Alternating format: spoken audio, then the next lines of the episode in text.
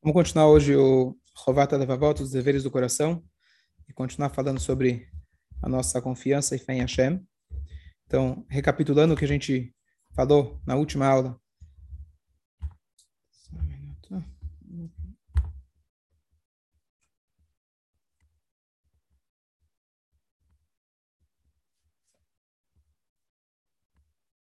Ele trouxe para a gente que quando alguém confia na sua própria força, na sua na sua, no seu vigor, no seu dinheiro, então a pessoa vai acabar perdendo.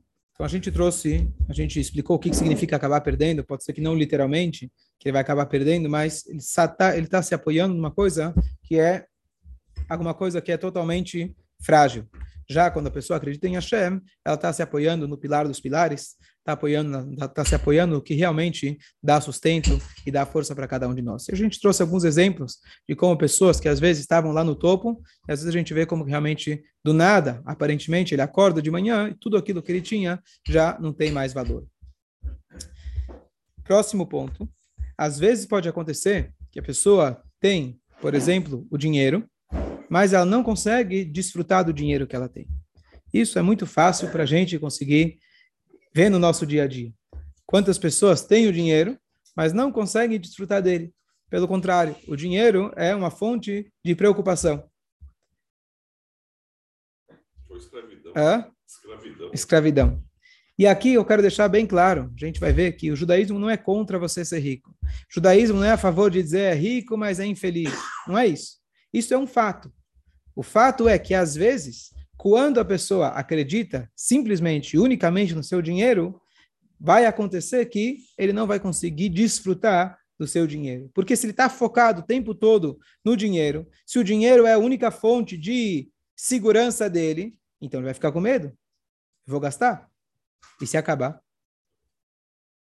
Foi isso que aconteceu com os Sodom. Sodom, eles tinham tudo de bom e do melhor único lugar no Negev que tinha água. Então, ao invés de eles falarem, bom, temos água, podemos vender, podemos ajudar, devemos ser gratos a Deus por isso, o que, que eles falaram? Vamos nos proteger. E a corrupção chegou, o medo, essa paranoia, como a gente usou a linguagem do Paró na última vez, esse medo se tornou tão grande e eles se tornaram pessoas muito, muito, muito cruéis. Por quê? Tudo isso partiu do medo de que talvez vai acabar. Esse talvez vai acabar é um sentimento que ele acaba conosco. Porque se você confia na tua água, você confia no teu petróleo, você confia no teu dinheiro, então você vai começar a guardar ele, se tentar segurar ele com todos os dedos. A gente não consegue. Tem muitos fatores que não dependem da gente. Então, por isso que porque a avó diz para a gente, Marbe Nechassim, Marbe Dagot, quanto mais propriedades, mais preocupações. Pode ter propriedades, tenha propriedades e tenha muito sucesso, mas saiba Saiba que se você confiar nelas e achar que elas são tua por merecimento próprio e elas, né, é o mínimo que Deus poderia ter dado para você, você merecia muito mais e assim por diante, então elas vão ser uma fonte de preocupação. Já quando a pessoa confia em Deus e fala: "Bom, Deus me deu dinheiro, eu vou viajar. Deus me deu dinheiro, eu vou comprar mais posses, mas eu vou usar essas posses da maneira que ele espera que eu use." Desfrutando para que seja uma, um lugar, um lar, por exemplo, onde eu possa crescer e me aproximar de Hashem. Ou como a casa de Abraão Avino, seja uma casa aberta para outras pessoas e assim por diante. Entender que aquilo que eu tenho não é que me condiz, que Deus está devendo, que o mundo está devendo para mim. Se eu encaro dessa forma, aí sim o dinheiro, as posses podem ser uma fonte de preocupação e não uma fonte de prazer que, que você fez com a cara? Às vezes não. Quando a chefe dá muito dinheiro, a cabeça da pessoa muda. Sim. É, você pode ser sim. Agora, é muito fácil para quem não tem dinheiro falar: olha, se eu tivesse muito dinheiro ia ser ruim. É, dá para mim o dinheiro e seja. Não, como que é? Dinheiro não traz felicidade, então me dá o teu e seja feliz. Né? Então, de novo, nós não estamos aqui tentando pregar, olha, sejamos pobres, vamos ter uma vida ruim. Depende para quem, tá certo? Se a pessoa sabe administrar, é maravilhoso. Quando a pessoa tem dinheiro e sabe administrar, ele pode trazer muitas e muitas coisas boas para o mundo. Só que. Na abundância, que é o ideal. Hã? Não, tem que pensar na abundância, não é que falar, vamos pegar pouco, ter pouco para a gente não ficar Isso. Então, o pensamento, o pensamento capitalista é a distribuição é, desigual de riqueza. Pensamento comunista, a distribuição igual de pobreza. Tá certo? Então, não é isso que a gente está falando. A gente não está aqui querendo condenar o rico. A gente não está aqui querendo condenar a pessoa que tem posses e falar, bom, seja pobre, mas seja feliz, etc. Não é isso que a gente está falando. A gente está falando, tenha posses, tenha dinheiro, mas não se apoie neles. Não se iluda pensando que essa é a fonte da sua segurança. Isso não vai trazer uma verdadeira segurança, uma paz e uma tranquilidade. É isso que a gente está falando. Então, pode ser que ela tenha dinheiro, mas ela não vai conseguir desfrutar. Por quê? Às vezes, não vai conseguir ter oportunidade, que está trabalhando muito. Você vê as pessoas, às vezes, hoje em dia principalmente, ele sai de férias, mas continua com a cabeça no trabalho. Peraí, se você trabalhou o ano inteiro para poder finalmente viajar com a família, agora que está viajando com a família, deveria estar o quê? Tranquilo, que bom, cheguei no meu objetivo. Agora eu posso me desligar de tudo. E você vê que a pessoa não se desliga. Então, cadê o prazer? Então, esse é um exemplo. Se a pessoa entender que o intuito do dinheiro é maior do que o próprio dinheiro, não é colecionar dinheiro, e sim entender o propósito dele, então aí sim você vale a pena, tenha dinheiro e use ele da maneira, da melhor maneira possível.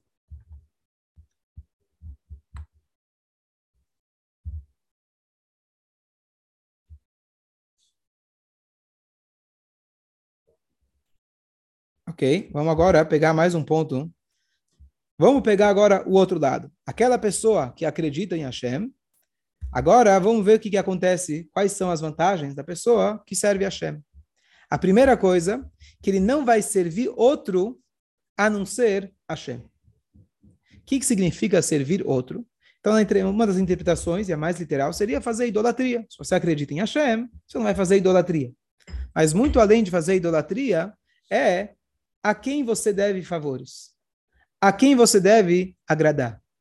E aqui nos comentários, uma das palavras que ele usa, que me acendeu uma luz, que é literalmente aquilo que a gente chama de peer pressure, pressure que é pressão social, conformismo social, aonde você o tempo todo está querendo ser aquele homem que é people pleaser, está querendo deixar todo mundo feliz, camaleão. Você fica verde quando o ambiente é verde, você fica amarelo quando o ambiente é amarelo. E você é uma pessoa que quando perguntam quem você é, não sei, depende de onde eu estou. Depende de onde eu estou. Isso todos nós temos. Consciente ou inconscientemente. No ambiente que a gente vive, nós somos, querendo ou não, influenciados pelo ambiente que a gente vive. Mas quanto? Isso depende da gente. Se nós pensamos que o meu sucesso vai depender de eu agradar as pessoas, então eu vou estar, tá, vou ter que me conformar. Ah, não são exatamente os meus valores. As pessoas não se vestem, não falam, não se comportam exatamente como eu acredito que deveria ser. Bom, mas é o conformismo social. Essa é a vida. Fazer o quê? Eu preciso estar bem com as pessoas, eu preciso que as pessoas olhem para mim como, né, a pessoa que eu sou, do, não sou fora da panelinha, faço parte do grupo, então por isso eu vou me conformar. E aqui também não estamos falando o outro lado da questão, daqueles caras que gostam de ser o contrário. Eu vou mostrar que eu sou inconformado, tá certo? E olha que interessante, nessa paraxá, nós temos os quatro grupos. Quando eles estavam, os judeus estavam sendo atrás, estavam sendo perseguidos pelos egípcios. Na frente tinha o mar e do lado tinha rochas. Para onde eles iam? Então, alguns falaram: vamos nos conformar, vamos voltar para o Egito. Conformismo. E outros falam: não, vamos lutar. O que, que significa? Não, eu vou ser contra e mostrar para todo mundo que eu sou o contrário. São dois lados da mesma moeda. Você se conformar ou você querer o tempo todo estar tá lutando contra, você está considerando e levando, está levando em consideração o tempo todo o que o outro pensa de você. Um você vai se conformar e o outro fala, não, preciso mostrar que ele está errado. Porque se eu não mostrar que ele está errado, como que eu vou mostrar que, né, como que eu vou me sentir seguro com aquilo que eu acredito? E nenhum, nenhuma, das, nenhuma das reações é uma reação saudável. A reação saudável é que quando você acredita nos seus princípios, não somos os nossos, não são os nossos princípios, os princípios que a Hashem coloca para gente, eu estou convicto deles, isso ninguém pode tirar de mim. Ninguém vai me convencer de forma diferente. E aqui nós temos infinitas histórias, exemplos de pessoas que ao longo das gerações mantiveram sua fé, mantiveram seus princípios. Uma história que vem na minha mente, é, essa história foi de, um, de uma pessoa que estava na Rússia, e aí não era um Hassid, não era uma pessoa, inclusive, religiosa. E aí ele foi julgado, por quê? Porque ele era judeu, porque... E aí ele foi julgado e ele foi condenado a anos de na, do Gulag, né, nas prisões soviéticas. E aí o, o, o juiz estava todo feliz, né, que ele conseguiu condenar o judeu. E o judeu vira e fala para ele: Olha, eu queria te dizer que você é uma pessoa presa e eu sou uma pessoa livre. Como assim? Você você está indo para a prisão? Ele falou: Olha, o que eu estou indo para a prisão, isso já era previsto. Aqui na lei do país é isso que vai acontecer. Mas eu tenho as minhas próprias convicções. Você está me prendendo fisicamente, mas eu continuo com minhas próprias convicções. Você não vai me fazer mudar de ideia. Você foi educado no comunismo, você cresceu com isso, e você nunca teve oportunidade de pensar por si só. Então você está preso. Além disso, além disso, não sei se ele falou isso, né? Mas na Rússia você tinha duas, duas possibilidades: ou você está preso, ou você vai ser preso. Então, mais cedo ou mais tarde, você vai estar preso fisicamente e também você não vai ter nada pelo que lutar, porque você não tem a sua própria maneira de pensar. Você é uma pessoa completamente presa. É isso que ele falou. É? Então, essa, essa convicção é o que nós temos que cultivar. Como uma vez eu ouvi de uma sobrevivente de holocausto, eu vi um depoimento, ela disse que minha mãe me ensinou que aquilo que está aqui, na sua cabeça, ninguém pode controlar. Isso significa uma pessoa que ela tem a convicção própria e ela não está aqui para agradar as outras pessoas. Não estamos falando também que você tem que viver para desagradar as outras pessoas. Você tem que viver e mostrar que eu sou o judeu religioso radical, mostrando de novo. Você vai viver, vai querer comprar briga, não é isso. Se você o tempo todo precisa provar que você tem razão, como muitos se pensam, né? Eu sou advogado de Deus, eu preciso mostrar, né? Claro que a gente precisa mostrar o caminho de Hashem, mostrar a Torá, mas você não é advogado, você não precisa xingar, você não precisa levantar a voz, você não precisa mostrar que você tem razão, que isso mostra uma fraqueza muito grande do indivíduo. Quando a pessoa está convicta dos seus valores, ela está tranquila. E é isso que a gente está querendo buscar. Isso tanto em relação ao poder, em relação ao dinheiro, em relação às convicções. A pessoa que está segura em Hashem, ela não precisa se conformar com aquilo que está ao redor dela. Uma vez, acontece essa história muito bonita. Chegou uma vez um jovem e ele entrou para conversar com o Rebbe. O Rebbe perguntou para ele, será que você coloca tefilim? Ele falou, não. Por que você não coloca tefilim? Olha, lá no meu bairro, na minha quadra, no meu... Né, ninguém coloca. Aí o Rebbe falou para ele, olha, se Avraham Avino se conformasse com aquilo que os outros do, da rua dele fizessem, não teríamos judeus. Mas vamos mais atrás. Se Noah tivesse se conformado com aquilo que a turma fazia, nós não teríamos humanidade sequer. Então, as grandes pessoas que fizeram a diferença no mundo e impactaram para a eternidade foram as pessoas que tinham essa convicção interior e não dependiam daquilo que os outros falam. E essa realmente é a moda que não vira. E não é a moda que hoje tem, amanhã não tem. Tudo no mundo, né? Hoje tudo vai virando as modas vão virando, os conceitos vão, cada dia são diferentes. Né? Hoje o respeito que se tem máximo né, pelo outro pelas, e pelas escolhas de cada um, o respeito que tem pelos animais, são coisas que antes, né, as árvores que estão queimando e etc. Há pouco tempo não se pensava nisso. Quais eram os ideais? Eram completamente diferentes. Vamos pegar comunismo, socialismo e etc. Isso vai mudando com o tempo. Então, se você apenas se conforma com valores que lhe são infundados, tem até coisas verdades e coisas bonitas, mas você idolatra esses valores, amanhã depois você vai ficar sem nada. Aquele homem que ele tinha, por exemplo, o comunismo, o que, você fica depois do comunismo? Aquele homem que vive brigando. Tem pessoas que gostam de viver, viver brigando. O que, que vai acontecer se não tiver mais com quem brigar? Quem é você? Ah, eu não gosto desse. Quem é você? Eu não vou naquela sinagoga. Mas quem é você? Não, aquele não aceito. Quem é você? Não sei. Né? Então, essa é a ideia que ele coloca para a pessoa que tem realmente Hashem, a convicção que Hashem está ao lado dele, ele busca fazer aquilo que Hashem quer dele, não vai mudar com a época, não vai mudar em qualquer situação, a pessoa vai estar convicta e tranquila. Claro que a gente precisa, existe uma frase que é Asa lekartei halech benimusei.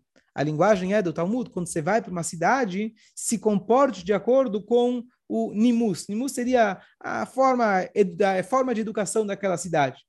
Né? Dizem que os turcos, não sei se é verdade, mas depois que eles comem, eles soltam, emitem um som que é, seria a, a, maneira adequada deles mostrarem que estão satisfeitos. Se você vai chegar com esse, com essa, né? Essa é uma maneira de ser, né? Não, você tem que ser educado, entender como as pessoas se comportam, não por um conformismo social. Ah, as, pessoas, todo mundo aqui se veste dessa maneira, vou me vestir igual. Não por um conformismo, mas é sim uma questão de educação. Você está no lugar, então você deve respeitar aquilo, claro, desde que não contradiza a vontade de Hashem, etc. Então você pode e deve se adaptar à linguagem do local, à maneira que as pessoas falam e assim por diante, porque isso se torna, torna você uma pessoa agradável, torna você uma pessoa que você pode se comunicar, interagir, etc. Mas quando se trata de valores nossos, aí a gente não se conforma com aquilo que está ao nosso redor.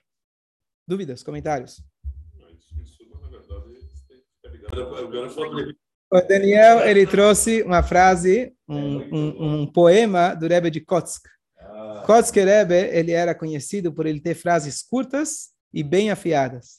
Então, Kotsk Rebbe, ele dizia, eu vou falar em Yiddish, é mais fácil, vai saber se eu acertei ou errei, né? Oi bich binich, weil du bist du, und du bist du, weil du ich bin ich, du bist nicht du, und ich bin nicht dich. Aber euch bi, euch, euch, ich bin ich, und du bist du, weil ich bin ich, und du bist du, ich bin ich, du bist du. Entendeu? Deu para entendeu? Ele, ele eu aprendi, eu vou traduzir, mas eu, eu vou dizer, não sou, eu vou, eu vou dizer para vocês como que eu aprendi. Eu aprendi essa frase, porque tem uma música com essa frase, e aí com o tempo você vai. Então, o que, que ele está dizendo? Vamos ver se eu consigo no português, né? Se eu sou eu porque você é você, eu não sou eu e você não é você. Mas se eu sou eu porque eu sou eu, você é você porque você é você, eu sou eu e você é você. Aí a gente pode começar a conversar. Isso. Tá certo? Então é perfeito é, essa, certo? Então seja você mesmo. Tenha a coragem de ser você mesmo, tá certo? Certo? Tem o teu valor. Mas agora a diferença é quem sou eu? Tá certo? Quando a gente está falando de uma pessoa que não tem valores absolutos, que não tem um guia, não tem uma Torá, então a pessoa fala, eu vou ser eu. Quem sou eu? Hoje sou assim, amanhã sou assado. Então você não está sendo você. Você, sem perceber, você está sendo os outros. Você está pegando um pouco de cada lado e tentando se descobrir. Quando a gente fala, nós temos uma diretriz. O que, que é a diretriz da Torá? Aquilo que mostra quem você é. A Torá é o guia e é o espelho da nossa vida. Não é simplesmente uma, um livro de regras. Essas regras estão nos possibilitando a nos conhecer. Conhecer quem? A nossa parte mais interior. Então, ser você mesmo significa estar ligado aos valores que são transcendentais, ligados aos valores que são atemporais. E é isso que a Torá nos permite para que a gente possa se conhecer e saber quem sou eu. Então, eu sou eu não é simplesmente eu sou eu, que nem você falou, sou palmeirense. Esse é um valor, desculpa falar, aqui no Brasil, pode ferir muitas pessoas, mas é um valor extremamente superficial, onde a pessoa adquire aquilo, a pessoa, né, desde que, desde que o bebê nasce, já coloca nele a camiseta do time, e ele acredita, como alguém falou para mim, Rabino, eu mudo até de religião, mas de time eu não mudo. Certo? Aonde. aonde... Muitos desses que saem na rua para matar por causa do. Ah, Deus nos livre. Aí. É, não, mas eu, eu, tinha um rapaz da academia que ele, ele era de torcedor. Então. Então, continuando. Essa é a regra para o não conformismo social e para a gente realmente saber os nossos valores. Próximo ponto, e com isso a gente conclui. Não coloque suas esperanças numa pessoa e não fique esperando por eles. Recentemente estava conversando com alguém e ele falou como ele se frustrou, que ele fez um favor para uma pessoa e quando chegou na hora que ele precisava um favor infinitamente menor, aquela pessoa virou as costas. Não é, não é nem isso. Isso pode acontecer. Isso pode acontecer. Mas eu estou dizendo mesmo como estamos falando que é uma pessoa que ela é boa. E você sabe que ela vai ser recíproca. E aquilo que você fez para ela está garantido que ela vai te devolver, porque é uma pessoa de extrema confiança. Não deposite a sua confiança em pessoas. Porque, por definição, seres humanos são limitados. Quantas vezes a gente não faz aquilo que se chama bajulação, tá certo? Eu vi uma história bonita essa semana. É, uma parábola, mas uma história que traz um ponto muito real. Mas tinha um, um schnorrer. Schnorrer é o, o nome para aquela pessoa que vai, vem de Israel, vai dos Estados Unidos e vai coletar para uma estivá, para uma causa, certo? Fundraiser. E aí ele era um homem que não queria ser Stam Schnorrer, né? Ele comprou uma gravata bonita, um sapato bonito, aprendeu a falar algumas palavras bonitas em inglês, preparou um Dvar Torah, ia fazer uma coisa bonita. Então ele bate lá na porta do milionário, o homem recebe ele, coloca ele para sentar, ele troca umas palavras, fala um Dvar Torah e ele recebe lá o cheque. Ele sai de lá, vê o cheque básico de 18 dólares. Ele ficou um pouco frustrado. Pois na sinagoga ele vê que tinha lá um outro homem que era concorrente dele, que era também um homem de uma que veio buscar dinheiro. E ele vê que aquele homem era um homem que não estava bem vestido, não era um homem que estava assim com o inglês dele bem afiado. E ele volta da casa do milionário, assim, sem querer, de um jeito ou de outro, ele tenta descobrir, e aí, quanto que você tirou? Ele descobriu que o que ele tirou lá do homem foi muito maior, o cheque foi muito mais, mais, mais caprichado, mais gordo. E aí ele cria a coragem, ele fala, eu vou lá na casa do rico, eu vou tirar uma satisfação. Eu quero aprender, pelo menos eu quero aprender, eu quero fazer o certo. O que, que eu fiz de errado? Ele bate na casa do rico e fala, olha, desculpa, eu queria só, só entender. Eu não tenho inveja do outro, eu não tenho, eu só quero aprender para o futuro. Olha, eu vim aqui, me vesti, fez todo né, um, um, né, um show e, e, e, não deu certo. O que, que aconteceu? E para o outro lá, o homem está mal vestido, ele falou: Olha, você chegou aqui, eu vi que você era um homem que dava muito valor para a matéria. Você colocou uma gravata bonita, uma, né, uma, uma, um sapato de grife, eu vi que você estava bem vestido.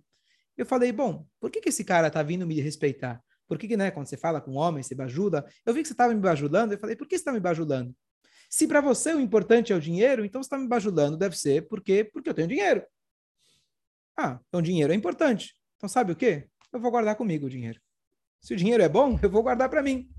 Quando o outro homem veio aqui, eu vi que ele não dava muita importância para o dinheiro. Ele não estava vestido das melhores maneiras. Eu vi que ele me deu o cavó também. Mas por que seria o cavó? Imagino que o cavalo que ele me deu seja por outros valores. Valor de Torá, valor de uma pessoa, Deus ser uma pessoa boa. Falei, bom, se esses são os valores verdadeiros, eu quero contribuir com essa pessoa. Certo? Então, é, essa, essa é a mensagem. Né? Então, quando a gente espera de alguém, a gente fala, eu vou fazer esse truque, vou fazer o outro truque, nós estamos dependendo de seres humanos. Então, de novo, não estamos dizendo que você não pode colocar uma roupa bonita quando você precisa fazer um bom trabalho. Não estamos falando que você tem que se vestir feio e achar que vai ganhar mais dinheiro assim. Não é esse o conceito. O conceito é que você não deve colocar as suas esperanças, depositar a sua esperança no ser humano. Você tem que pedir para o ser humano? Sim. Você deve fazer os, usar os meios materiais? Sim. Tem uma frase no Birkat Amazon que eu sempre me questionei. A gente fala que a gente pede para Hashem que eu não dependa das pessoas, certo? Eu não quero depender que o meu, que a minha lolidei matnat passar vadam, que eu não recebo, que eu não dependa de presentes de pessoas, tá certo? Mas o que acontece? Especialmente, digo como rabino, tá certo? Como que funciona uma sinagoga? Como que funciona o salário de um rabino?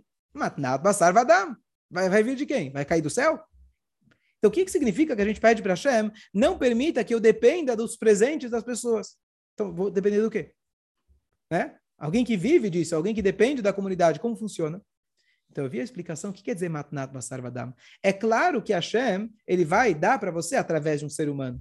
Caiu o maná, só foi no deserto, momentos específicos fora do comum. Sempre as negociações vão acontecer através de pessoas, mas tem uma diferença. Matnat Basar Vadam significa que você precisou pedir. Você precisou, né? Ô, oh, meu amigo, meu querido, como você tá, né? E aí você foi lá, você precisou fazer um showzinho como aquele cara. Não depender das pessoas significa que a pessoa sozinha veio e deu para você, porque ele foi diretamente um canal de Hashem. Nisso eu penso bastante, que é muito interessante. A gente não pedir para alguém, tá certo? Não estou falando pedir para a sinagoga, pedir para uma causa, etc. Estou falando pedir para você mesmo, tá certo? A gente às vezes né, fala, preciso, o que, que eu faço? Não vou pedir de ninguém. Se a Shem quer dar, ele vai dar direto. É isso que a gente pede. É isso que a gente pede. Hã? Pedir para Hashem. Mas pedir para Hashem para não depender das pessoas. Mas espera aí, se não depender das pessoas, como vai vir o dinheiro para mim? Né? O dinheiro vai vir através da pessoa. Você lembra aquela, aquela piada, aquele menino que ele estava nos Estados Unidos. E aí ele acreditava muito em Deus. E ele queria comprar uma bicicleta. E aí ele não sabia, queria falar com Deus. Ele escreveu uma carta ao Senhor dos Estados Unidos. Olha, eu queria muito receber 100 dólares, preciso comprar uma bicicleta, eu preciso ir com ela para a escola. E ele escreve. E aí ele coloca lá na caixinha do correio. O carteiro ele vê, ao senhor dos Estados Unidos, ele vai lá e manda lá para o Trump, ou sei lá, qualquer um deles.